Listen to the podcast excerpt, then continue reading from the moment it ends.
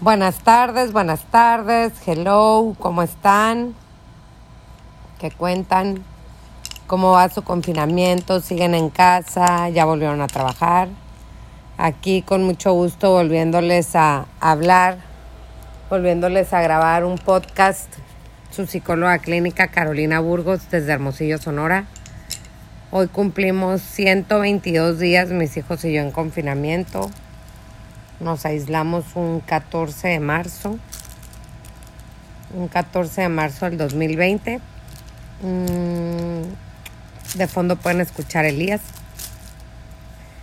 ¿Cómo les va con sus con sus actividades? Estaba leyendo un meme que dice, ya empecé la dieta y hice ejercicio, ya me motivé y organicé mi casa, ya lo ordené. Ya me tiré a flojear, ya me puse a engordar y vuelvo a repetir la verdad, honestamente, yo no había tenido tiempo de grabarles. Me metí unos cursos en línea de Health After COVID, la salud después del COVID, en Harvard Online y estuve un poco saturada y, y lo que hice fue optimizar mi tiempo. Estoy aprendiendo a descansar también. Descanso una hora al día. En mi vida había descansado.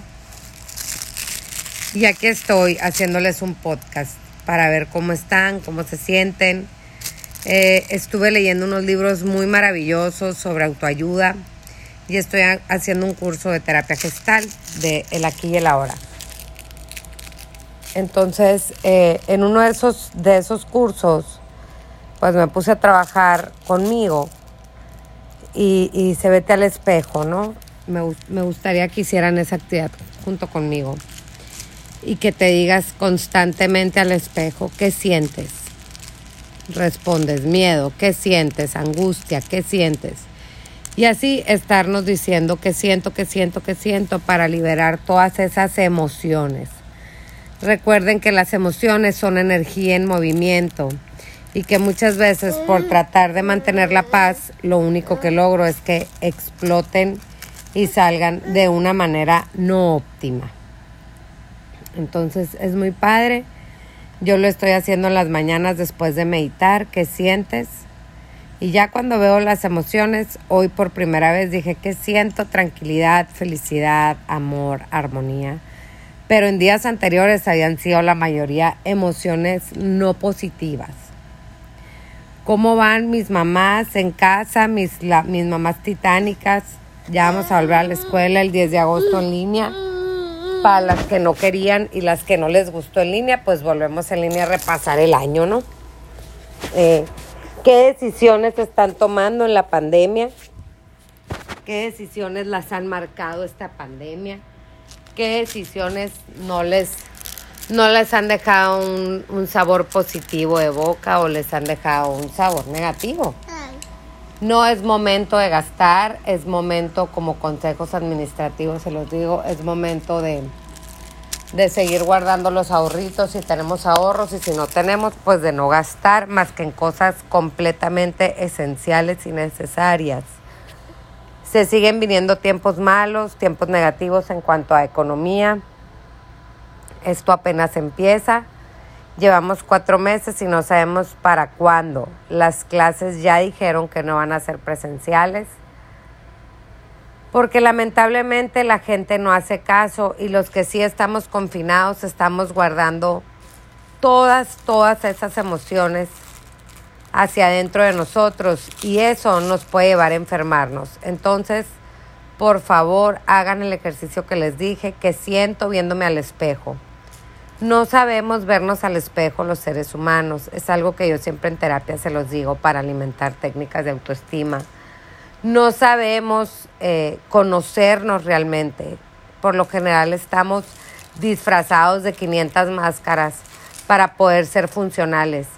Pero hay que aceptarnos como somos, quitarnos un poco esas máscaras y de verdad decirnos al espejo qué siento, en mi chat de WhatsApp me abundan eh, los mensajes de, ¿saben quién renta oxígenos? ¿En qué hospital pueden recibir a mi hermana? No está respirando. De verdad, son temas que generan miedo y son temas que día con día se están viendo con más frecuencias, ¿no?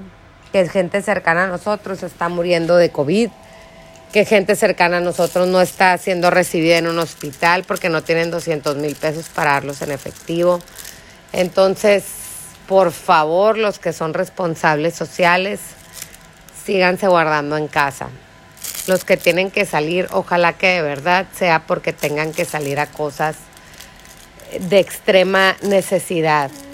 Yo ni siquiera al súper he salido, la verdad, extraño, se los confieso, ir al súper, me chocaba ir al súper y ahorita muero por ir al súper y hacer una hora de fila en el banco con tal de ver gente, pero bueno, tengo que ser responsable social o socialmente responsable y cuidar a los que amo.